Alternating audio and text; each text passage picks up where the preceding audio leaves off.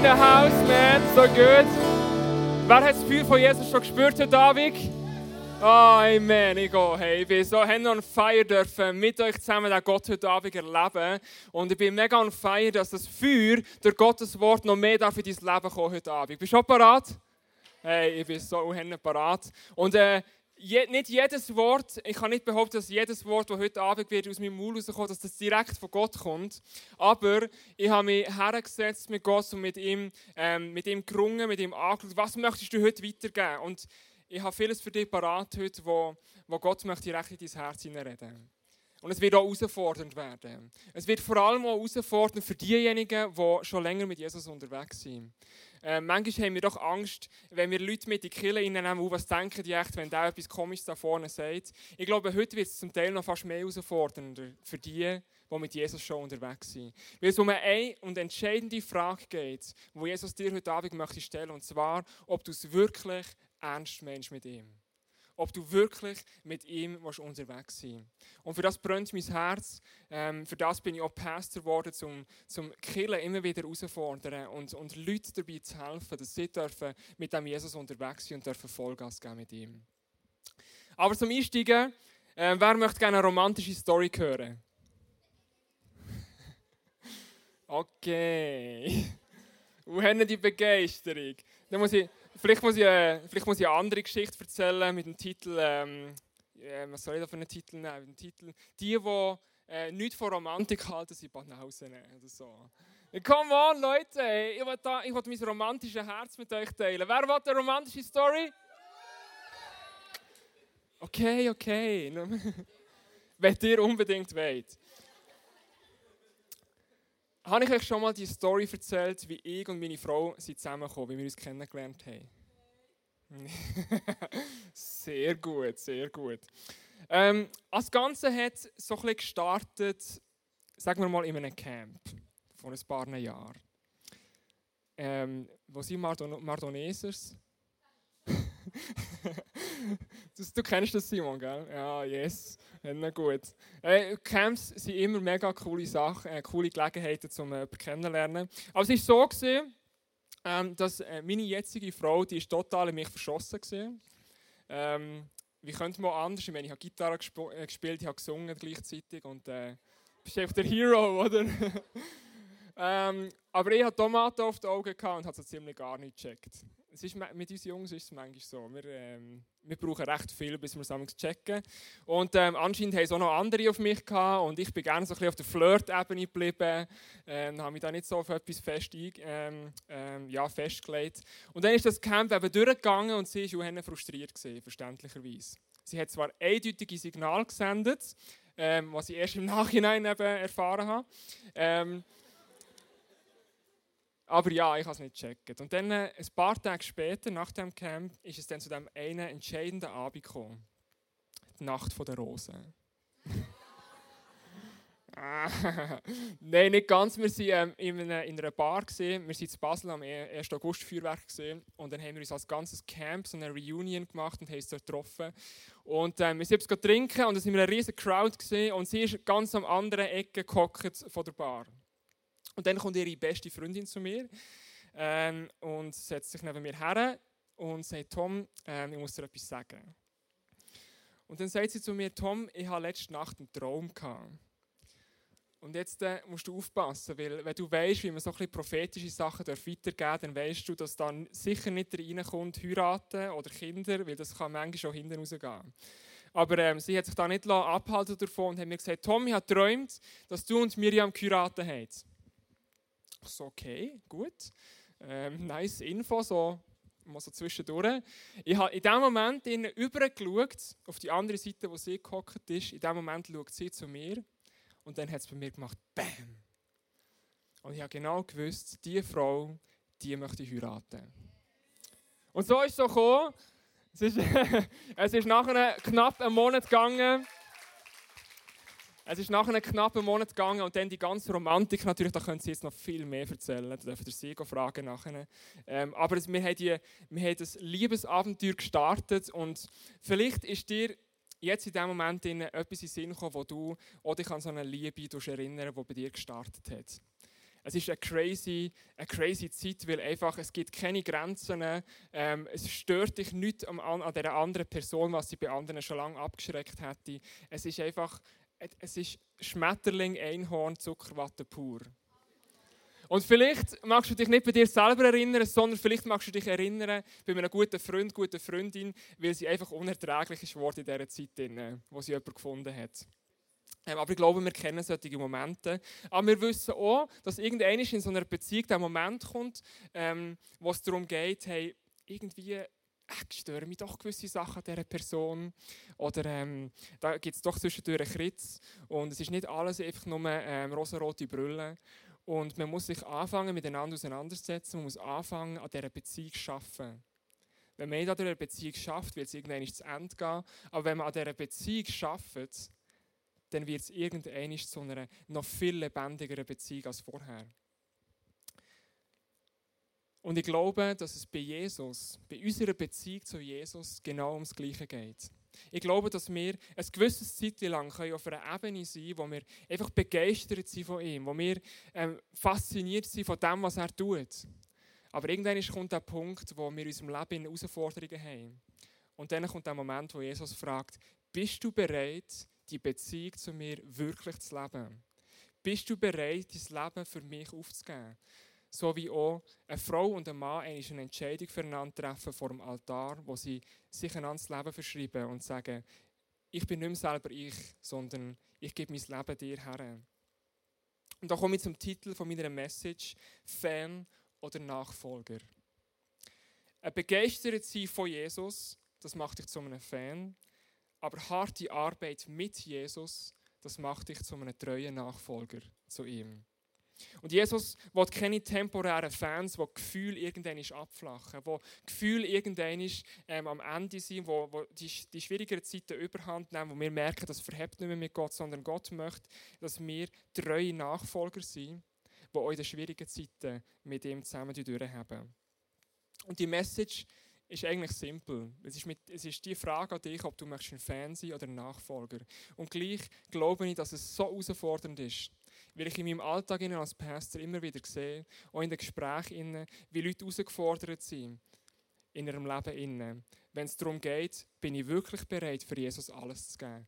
Oder möchte ich trotzdem noch an gewissen Sachen festhalten und möchte Kompromisse eingehen?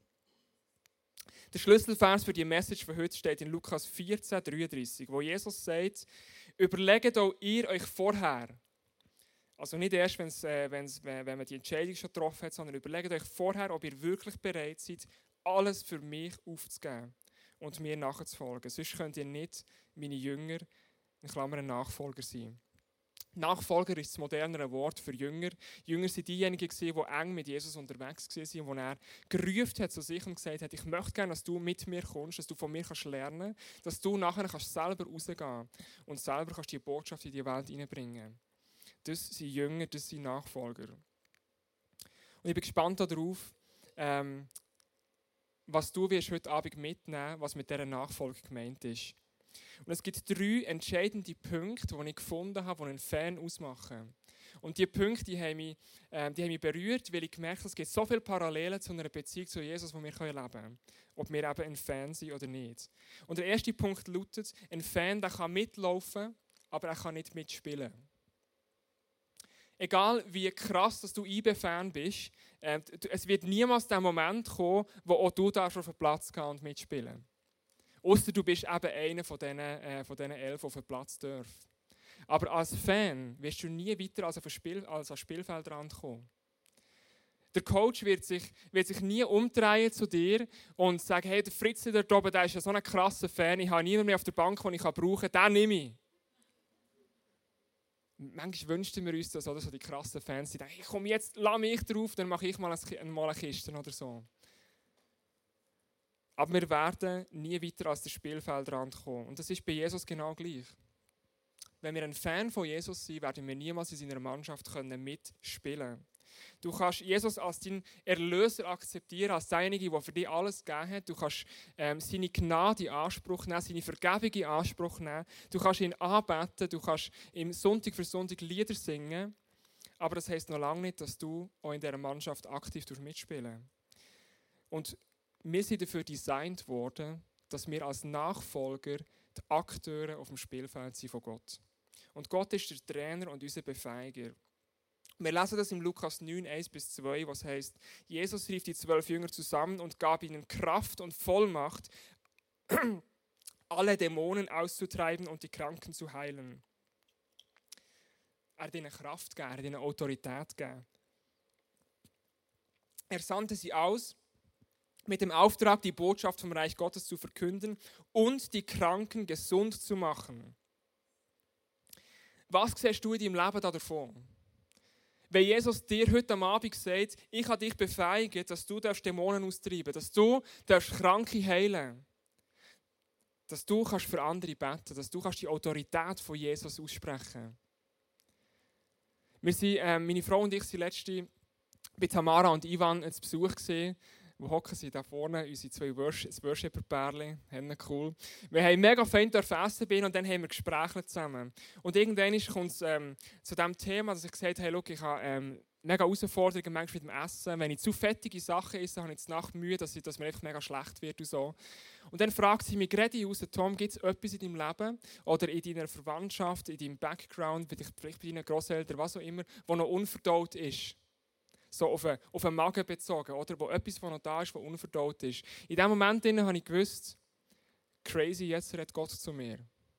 Ich konnte nicht sagen, was es genau ist in diesem Moment. Ich habe, äh, ich habe gedacht, ja, ich habe so, so viel Get Free und alles gemacht, habe ich viele Sachen abgelegt. Ich kann nicht sagen, was es ist. Ähm, aber sie hat gesagt, komm, lass uns einen Schritt weiter gehen. Man kann die Sachen, die ihn, die, ähm, die ihn belasten, manchmal weiß man sie gar nicht, aber es, man kann sie in der Kraft von Jesus abschneiden aus dem Leben. Die Sachen, die nicht gut sind. Und auch wenn es irgendwie Sachen sind, die in der Verwandtschaft mal passiert sind, es hat einen Einfluss auf unser Leben heutzutage. Da könnte man eine eigene Message darüber schreiben nochmal. Aber sie haben mir gesagt, hey, das kann man abschneiden. Und dann hat sie gesagt, dürfen wir für dich beten. Und sie sind als Ehepaar aufgestanden, sind zu mir hergekommen, um den Tisch herum, haben die Hand aufgelegt und haben angefangen zu beten. Und im Namen Jesus haben wir das, haben wir das, äh, haben wir das abgeschnitten und angefangen, äh, und angefangen, Gott in das hineinsprechen. Und weißt du, was in dem Moment ihnen passiert ist? Ich habe gespürt, wie der Heilige Geist in mir wirkt, wie, wie schon lange nicht mehr zuvor. Es ist warm geworden in meiner Brust. Es, äh, es hat angefangen zu krüseln im ganzen Körper. Und ich habe gemerkt, Gott ähm, fängt an, irgendetwas zu reinigen in mir drin. Und das hat nur, ist nur passiert, weil sie auf Gott gelost hat und gesagt hat, das, was er mir gegeben hat, die Fähigkeit, die er mir gegeben hat, das tue ich jetzt aussprechen. Und das bringe ich jetzt rein. Die Kraft, die Jesus hat, die lebt in uns drin. Und Jesus möchte nicht, dass wir es einfach für uns behalten, sondern Jesus möchte, dass wir es einsetzen. Und wir die Spieler werden auf dem Spielfeld, die aktiv sind. Bist du bereit dazu, nicht nur passiv den Glauben zu leben, sondern auch aktiv? Der zweite Punkt, was ein Fan ausmacht. Ein Fan, der jubelt in guten und schimpft in schlechten Zeiten.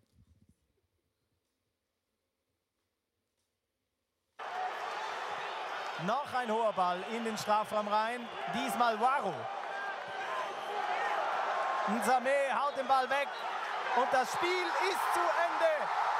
Die Berner Young Boys sind Schweizer Meister. Es brechen alle Dämme. 32 Jahre warten sind genug. ist halt, ist halt gar nichts von Deutschland, gar nichts. Vorne haben wir keine Lösung, wir sind einfach schwach. Wir haben keine Abstelllösung. Das haut einmal alles hier hin. Katastrophe. Aber keine Torchancen, gar nichts. Bitte Stoßstürmer. Scheiße. Warum das einfach nur scheiße ist, weil die Deutschen keine Eier haben. Es fing ja ganz gut an, aber es kann doch nicht sein, wir haben 500 Chancen, die haben sechs und davon machen sie eine. Äh, das ist, war lächerlich. Kennen wir, oder? Gerade dann, wenn es schlecht wird, wird jeder von uns zum Coach. Und jeder weiß noch besser, welchen dass er hat auf das Spielfeld schicken ähm, Ich habe genau gewusst, wo die Schweiz rausgefallen ist, wegen dem und dem ist es gesehen. Hat er doch nur anders reagiert. Und ähm, ein Fan kann mega ambivalent sein. Fan sein bedeutet, äh, du gehst auch mit diesen Emotionen mit. Und manchmal, wenn es gut läuft, dann jubelst und wenn es schlecht läuft, dann sagst du, ja, pff, dir könnt mir mal. Aber sobald es dann wieder einen Sieg gibt, geht es natürlich wieder aufwärts. Kennen wir. Ähm, ich finde es krass, dass wir unseren Glauben oftmals so leben, dass wenn es mal nicht gut läuft, dass wir versuchen, die Schuld auf irgendjemand anderes zu schieben. Oder allgemein in unserem Leben drin. Wenn wir merken, es gibt Herausforderungen, dann suchen wir als allererstes die Schuld bei irgendjemand anderem. Sei das bei unserem Chef, sei das bei unserem Pastor, sei das bei unserem Small Group Leiter, äh, bei demjenigen aus meiner Familie, wo, äh, wo eh, ähm, eh nicht gut mit mir meint. Wir haben das Gefühl, alles, was in unserem Leben passiert, ähm, passiert, weil andere es nicht gut mit mir meinen, was schlecht läuft. Und ich glaube, dass Gott uns aber zu einem anderen Leben berufen hat. Nämlich zu einem Leben, wo wir selber Verantwortung übernehmen für unsere Zukunft und für unser Handeln. Egal in welchem Scheiß wir drinnen sind, egal wie schlecht es uns geht, du und ich haben die Befähigung bekommen, ähm, unsere Zukunft zu richten. Klar, es gibt gewisse, gewisse Spielregeln, was Krankheit etc. angeht, wo, wo nur Gott im Griff hat. Aber das meiste, was wir in unserem Leben unglücklich damit sind, sagt Gott, hey, im Fall, du hast in den Händen etwas zu ändern. Und du kannst aktiv werden. Es heißt im Galater 6, 4 bis 5, jeder achte genau auf sein eigenes Leben und Handeln, ohne sich mit anderen zu vergleichen. Schließlich ist jeder für sein eigenes Verhalten verantwortlich. Du bist verantwortlich für dein Leben und niemand anderes neben dir. Du bist verantwortlich für die Entwicklung von deinem Glauben. Nicht dein Small Group Leader trägt die Verantwortung, sondern du trägst sie. Und ich glaube, dass wir das immer wieder uns vor Augen malen müssen. Dass wenn wir am Morgen aufstehen, dass wir, dass wir sagen, ich habe sie in der Hand. Und nicht mein Arbeitskollege, nicht mein Chef, der heute über mich darf bestimmen sondern ich habe sie in der Hand. Der dritte Punkt, ein Fan investiert viel, auch ohne Aussicht auf Nachhaltigkeit. Fans machen unglaublich viel mit. Du kannst mega viel Geld investieren, ähm, du kannst mega viel Zeit investieren, aber das allein bedeutet nicht, dass ich nächstes Mal Meister werde. Dein Fansein ähm, bringt keine Nachhaltigkeit für die Leistung. Klar, es ist mega ermutigend für eine Mannschaft, wenn sie äh, einen Fan hin, hinter dran haben, eine Fankultur, die auch Gas gibt. Aber schlussendlich gibt es so viele Faktoren, die in, in dieser Mannschaft eine Rolle spielen, vom, von ihrem Zusammenspiel, von der Positionierung, vom Coach, ähm, was auf sie darauf, darauf ankommt, ob sie wieder Meister werden, auf ihre Qualität. Als Fan haben wir dort wenig Einfluss. Und wir, wir fanen für etwas, das nicht nachhaltig ist. In der Kirche haben wir oft das Gefühl, dass wenn wir der Zehnte geben, dass wenn wir nicht mehr mitschaffen und noch zusätzlich in eine Small Group hineingehen, ähm, dass das das ist, was Gott von uns verlangt, dass das das ist, was Gott von uns braucht. Und ja, wir sind als Kinder so unterwegs, dass wir sagen, diese Sachen sind uns wichtig. Äh, und nach außen sieht es ja auch noch gut aus dazu. Aber die drei Sachen allein, unser Investment, unsere Zeit, die wir reingeben, unser Geld, das wir reingeben, heisst noch lange nicht, dass unsere Kirche auch wirklich lebendig ist, dass sie auch wirklich gesund ist, dass sie wirklich einen Output hat. Weil schlussendlich ähm, möchte Gott, dass du nur eins investierst. Das Wertvollste, was du kannst geben kannst. Und das ist dein Herz. Und wenn du dein Herz für Gott hergibst, wenn du dein Herz für die Kirche hergibst, dann wird Gott den Rest bringen. Dein Herz wird automatisch verändert werden. Und es ist für dich nicht mehr eine Frage von, muss ich dieses oder jenes, sondern Gott wird dir zeigen, was der nächste Schritt ist. Wenn dein Herz verändert wird, weil du es Jesus hergibst, dann verändert sich auch unsere Kirche. Dann verändert sich das Reich von Gott. Und dann, wenn wir anfangen, unser Herz zu investieren, dann investieren wir in das Leben von anderen Menschen. Weil wenn wir Gott unser Ganzes hergeben, was macht er damit? Er möchte Menschen für sich erreichen. Und er wird dich dazu brauchen. Und das ist wirklich nachhaltig. Das ist wirklich das, was im Reich Gottes schlussendlich darauf ankommt. Es hat, ähm, ich kenne einen Pastor von einer größeren Kirche hier in der Schweiz und die haben einen riesen Umbau geplant und die haben Geld geraced in der Kirche. Inne. Und er hat von einem Ehepaar 30'000 Franken bekommen.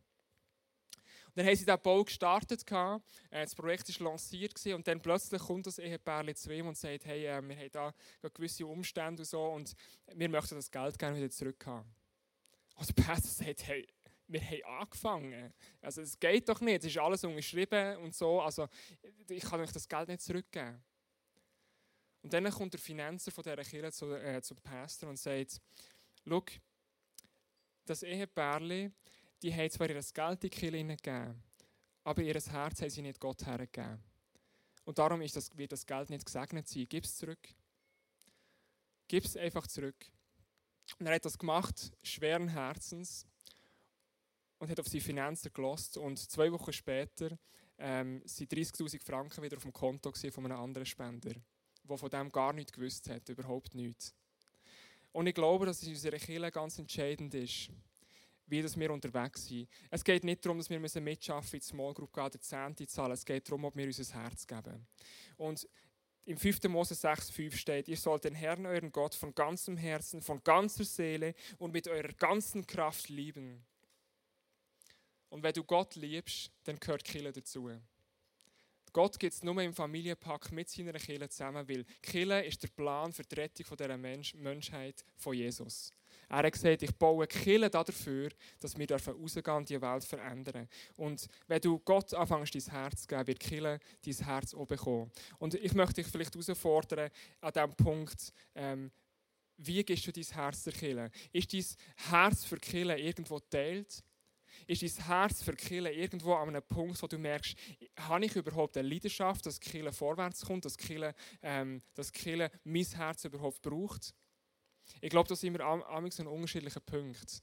Aber ich finde es ein entscheidender Punkt für einen Nachfolger. Als Nachfolger von Jesus investieren wir unser Herz in ihn und seine Kille. Das waren drei Punkte, wo man entweder sehen kann, ich bin ein Fan oder ich bin ein Nachfolger. Und Jesus, er will keine temporären Fans. Er will treue Nachfolger haben, die bereit sind, alles aufzugeben. Und ich weiß nicht, wie gut dass du Geschichten von der Bibel kennst, aber schon vor 2000 Jahren sieht man, wie das Jesus wichtig war. Wie es ihm wichtig war, dass die Leute, die, ähm, die ihm äh, hinten reingelaufen sind, dass die gecheckt haben, was es bedeutet, ihm wirklich nachzufolgen. Und Jesus ist von der einen gehasst und von der anderen geliebt. Gewesen. Und diejenigen, die fasziniert waren von ihm, die sind ihm nachgelaufen, haben noch mehr Wunderwellen gesehen. Und es gibt eine Stelle, wo er wieder so eine riesige Masse hinter sich hat und Jesus dreht sich dort zu ihnen um. Es heißt, als Jesus sich wieder auf den Weg machte, wurde er von einer großen Menschenmenge begleitet. Er wandte sich zu ihnen um und sagte, wenn einer mit mir gehen will, so muss ich für ihn wichtiger sein als seine Eltern, seine Frau, seine Kinder, seine Geschwister, ja wichtiger als das eigene Leben, sonst kann er nicht mein Jünger sein. Crazy Wort, oder? Ich habe mich gefragt, was ist gemeint mit dem, äh, wenn Jesus sagt, deine Familie dürfte nicht wichtiger sein als ich. Das kann bei gewissen von uns sauer aufstoßen. Weil für unsere Familie würden wir vielmals alles geben. Für unsere Frau, für unseren Mann, für unseren Freund, Freundin, für meine Geschwister. Was meint Jesus mit dem, dass er sagt, er muss wichtiger sein als die Familie? Du musst wissen, dass in der Zeit, in der Jesus gewirkt hat, hat er genau gewusst, wenn er jemanden dazu herausfordert, ihm nachzufolgen, ist das gleichbedeutend mit dieser Person, muss vielleicht mit Gefängnis rechnen oder mit dem Tod. Weil ein Nachfolger von Jesus zu sein, bedeutet, die Römer hatten keine Freude gehabt und auch die im Judentum, die, die regiert haben, hatten keine Freude gehabt an dieser Bewegung von Jesus. Und wenn sich ein Mann entschieden hat, ich möchte Jesus nachfolgen, dann ist er ein Commitment eingegangen, wo er gewusst hat, vielleicht ist meine Familie nächste Woche alleine, weil ich nicht mehr da bin. Und Jesus hat ihm wichtiger sein als seine Familie. Hat ihm wichtiger sein, als sich zu überlegen, was passiert nachher mit meiner Familie. Und ich habe mich gefragt, was bedeutet das für, für uns heute als Kirche, bei uns in der Schweiz, wo es keine Christenverfolgung gibt. Das gibt es noch in anderen Ländern, aber bei uns gibt es nicht mehr. Ich darf heute auf die Straße rausgehen, darf äh, mein Schemmel aufstellen am Bahnhof und äh, von Jesus preachen. Und äh, das Einzige, was passiert, ist, dass sie mega komisch angeschaut werden. Aber mehr passiert nicht. Was meint Gott mit dem, dass er muss wichtiger sein als die Familie? Schau, ich glaube, dass wenn du ein Leben mit Jesus lebst, und zwar aktiv, dass es in deiner Familie etwas wird auslösen Und vielmals löst es aus, dass sich deine Familie von dir anfängt zu entfernen. Es geht nicht darum, dass du dich von deiner Familie entfernst, verstehe mich richtig. Du hast ein Commitment von Gott bekommen, in deine Familie zu investieren und dort alles zu geben. Und dort ein Licht zu sein, dort die Botschaft von Gott reinzubringen. Aber es kann sein, und auf das hast du keinen Einfluss, es kann sein, dass sich deine Familie von dir entfernt. Es kann sein, dass all das, was du erlebt hast mit deiner Familie, mit deinem Freund, deiner Freundin, wo plötzlich droht, auseinanderzubrechen für die andere Person, weil sie merkt, du wirst anders. Weil sie merkt, du lebst plötzlich andere Werte und irgendwie kommt da etwas ins Leben hinein, ähm, wo anders ist, ist. Und das kann manchmal beängstigend sein, das kann befremdend sein. Und so passiert es nicht selten, dass Beziehungen auseinandergehen wegen dem. Weil jemand sich plötzlich für Jesus entscheidet und das Leben eingeht, wo er, wo er ohne Kompromiss möchte leben Und dann passiert es, dass sich die Person entfernt. Und ich glaube, dass Jesus uns heute fragt, bist du bereit dazu? Bist du bereit dazu, nicht du, dass du deine Familie aufgibst, aber, aber nimmst du in Kauf, dass sich Menschen, die du liebst, sich von dir anfangen zu entfernen? Das passiert mehr, als wir uns vorstellen können. Und der Vers geht weiter ähm, mit, wer nicht bereit ist, sein Kreuz auf sich zu nehmen und mir nachzufolgen, der kann nicht mein Jünger sein. Was soll das mit dem Kreuz? Jesus ähm, ist selber ans Kreuz gegangen, ist dort angenagelt worden, hat gelitten. Was meint Jesus mit dem, dass wir das Kreuz müssen auf uns nehmen müssen? Muss ich, ähm, muss ich rausgehen und ganz bewusst das Leid anfangen zu suchen? Muss ich anfangen, die Orte und Plätze zu suchen, ähm, was schwierig wird für mich? Muss ich anfangen, die Lasten von anderen Menschen zu tragen. Was meint Gott mit dem? Und schau, Jesus ist ans Kreuz gegangen und er hat nicht in erster Linie gelitten an all dem, was man ihm körperlich angetan hat. An dem natürlich auch.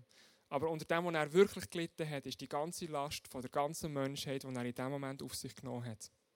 Und wenn Jesus die ganze Last genommen hat, dann ist es nicht mehr nötig, dass wir die Last noch auf uns nehmen müssen. Weder unsere noch die Last von anderen Menschen. Es geht nicht darum, dass wir müssen das Leiden suchen wo Jesus hatte, weil Jesus hat es schon gemacht. Er hat es schon vollbracht, dass wir es eben nicht machen müssen.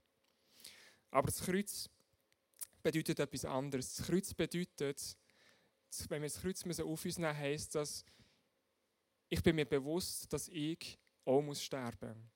Ich bin mir bewusst, dass ich ähm, an, dem, an dem heutigen Tag, wenn ich ein Commitment mit Jesus eingehe, muss sagen, mein Ego, ich selber muss sterben.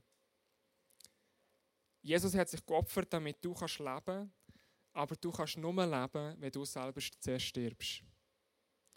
Das ist ein wichtiger Satz, den du dir merken musst an diesem heutigen Abend. Jesus hat sich geopfert, damit du kannst leben Aber du wirst erst leben können wenn du zuerst stirbst. Bist du bereit dazu, zu sagen, ich bin nicht mehr länger ähm, derjenige, der der Chef über meinem Leben ist? Bist du bereit dazu, dass Gott derjenige ist, der sagt, ich regiere über dein Leben? Das ist für uns Menschen etwas, was ganz, ganz schwierig ist. Jeden Bereich von unserem Leben können loslassen und sagen, Gott ist der Chef darüber. Bist du bereit dazu? Jesus will keine temporären Fans, er will treue Nachfolger, die bereit sind, ihr Leben hinter sich zu lassen. Und der Dietrich Bonhoeffer, der ist in einem KZ in Deutschland gestorben damals. Er war ein, ähm, ein krasser Theologe, ein Mann Gottes, der der Unglaubliches mit ihm erlebt hat. Und am, ähm, in einem Werk, das er schreibt, sagt er, das Kreuz ist nicht das schreckliche Ende eines frommen, glücklichen Lebens, sondern es steht am Anfang einer Gemeinschaft mit Jesus Christus. Das Kreuz steht am Anfang, weil Jesus möchte wissen, ob du bereit bist, dein Leben hinter dir zu lassen. Und ich weiß nicht, wie es dir geht. Aber mir geht es so, dass ich das manchmal mega schwierig finde, mit dem umzugehen. Jesus verspricht mir Gnade, dass, dass das, was er gebracht hat, dass das ähm, etwas ist, was uns nichts kosten wird. Dass wir einfach so dürfen zu ihm kommen und die, die Vergebung bekommen. Und gleichzeitig gibt es immer wieder so Stellen in der Bibel, wo wir lesen, hey, Gott verlangt etwas von uns. Gott möchte, dass wir aktiv sind. Er möchte, dass wir Verantwortung übernehmen. übernehmen. Und manchmal gibt das in meinem Hirn innen so ein, ein kleines Krüsimüsi. Wie meint das Gott?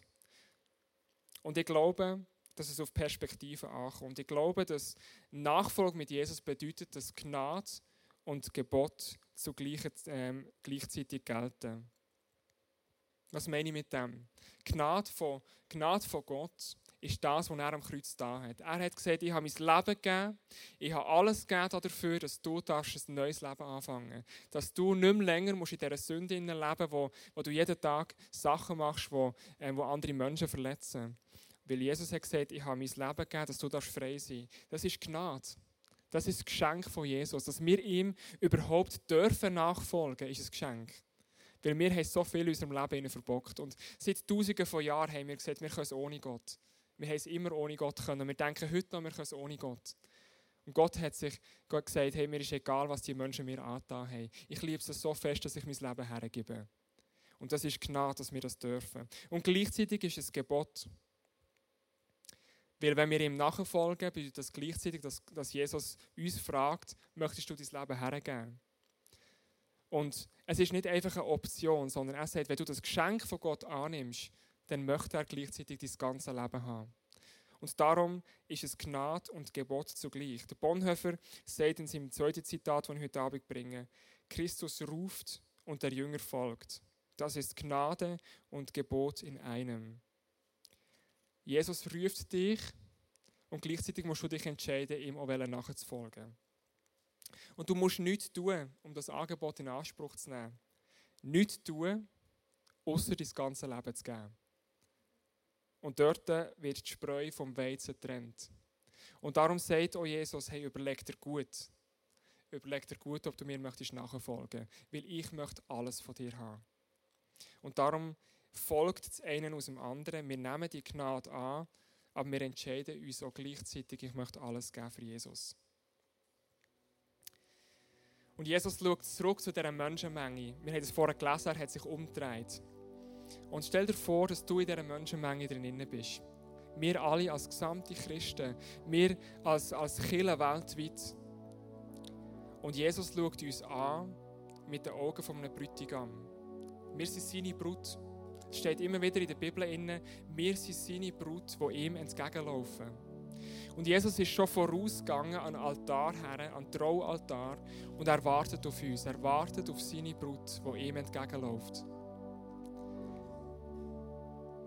Und Jesus hat den, den Ehevertrag, den Bund, hat er mit seinem Blut schon unterschrieben. Und er schaut auf die Türen hinten bei der Kille und schaut, ob die richtige Brut reinkommt. Und er möchte sicher sein, dass die richtige Brut reinkommt. Und darum fragt er uns, möchtest du das oder möchtest du das nicht? Welcher Bräutigam möchte schon Kompromisse eingehen, wenn es darum geht, die Frau zu heiraten, die er wirklich liebt, die wirklich ein Commitment zu ihm hat. Und genauso ist es mit Jesus zu seiner Kirche. Er möchte alles von seiner Kirche haben. Er möchte alles von den Leuten haben, die ihm nachfolgen. Er möchte die wunderschönste Brut haben, die es auf dieser Welt nur gibt. Und das, macht, das machen wir zusammen alle aus, die ihm nachfolgen. Und was gibt es Schönes an einer Hochzeit als das Trauversprechen zu hören von, Brut, von Brütigam und Brut. Und das berührt mich jedes Mal so, wenn sich zwei Menschen versprechen, ihr Leben einander zu geben. Und genauso ist es mit Jesus. Er ist da und hat sein Versprechen schon gegeben. Und er hat es schon eingelöst. Und jetzt steht er vorne und ist bereit, unser Versprechen entgegenzunehmen. Und wie das praktisch an einer Hochzeit aussieht, möchte ich euch zeigen ähm, am Video von Miko und Livia, die kürzlich gerade geheiratet haben.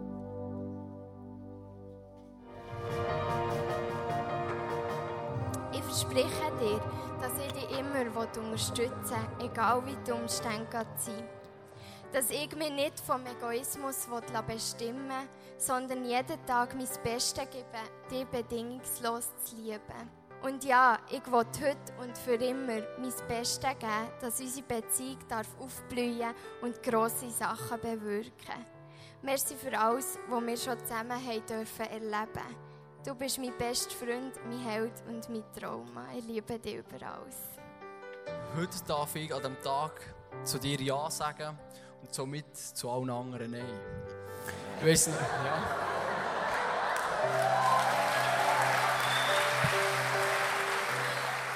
Was ich dir heute diesem Tag versprechen will, weiss ich, dass ich das ohne Gottes Hilfe nicht werden können. Ich will nach diesen Punkten streben und dich immer wieder um Vergebung bitten, wenn ich etwas nicht geschafft habe. Schnugi, du bist die beste Frau. Meine Traumfrau. Ich liebe dich mega. Wow. Wenn ich sie zwei angeschaut habe, an dieser Hochzeit, habe ich etwas von dem gesehen, wie Jesus seine Kinder sieht. Und wie wir mit dem unterwegs dürfen sein. Und, und Jesus steht dort und er hat alles gemacht. Er hat alles gegeben, was er nur kann. Er hat mit seinem Leben bezahlt dafür, dass wir dürfen seine Brut sein dürfen. Dass wir ihm dürfen nachfolgen Wir unser Herz dürfen ihm verschenken. Und ich möchte dir einen kleinen Moment Zeit geben, wo du dir kannst überlegen kannst, an welchem Punkt stehst du. An welchem Punkt stehst du in dieser Nachfolge zu Jesus? Bist du noch ein Fan oder bist du schon ein Nachfolger? Möchtest du zu so einem Nachfolger werden? Vielleicht bist du aber auch da und du hast die Beziehung zu Jesus noch nie dürfen erleben. Du hast die noch nie gestartet. Und es soll ein Moment sein, wo, man, wo ich nachher für dich darf beten dass du in die Beziehung zu Jesus kommen und darfst Ja sagen zu ihm. Nimm dir einen Moment Zeit komm vor Gott und, und lass auf dein Herz, was Gott in dir tut.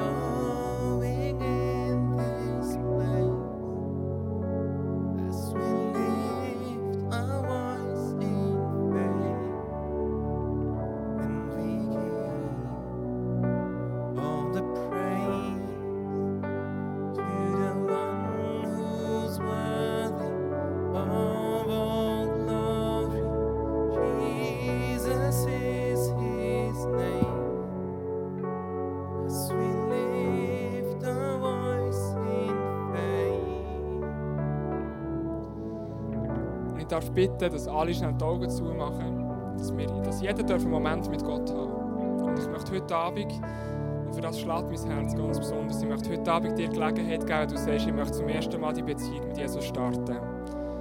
Und du fasziniert bist von dem, was mit Gott möglich ist, was mit Jesus möglich ist. Dass du darfst ein Leben in dieser Freiheit haben und alles, alles in deinem Leben vergeben ist, weil Jesus den Tod schon besiegt hat. Und du darfst jetzt in ein Leben starten, wo du nicht mehr wirst sterben Dein Körper wird zwar eigentlich zu Ende sein, aber das Leben wird weitergehen mit Gott. Und wenn du sagst, das möchte ich heute Abend, dann ist es dein Moment jetzt, wo du ein Zeichen mir darfst geben, dass ich mit dir zusammen darf beten Wenn das du bist, dann äh, möchte ich gerne mit dir zusammen beten. Du bleibst an deinem Platz und darfst einfach in deinem Herz mitbeten und ich bete dir vor.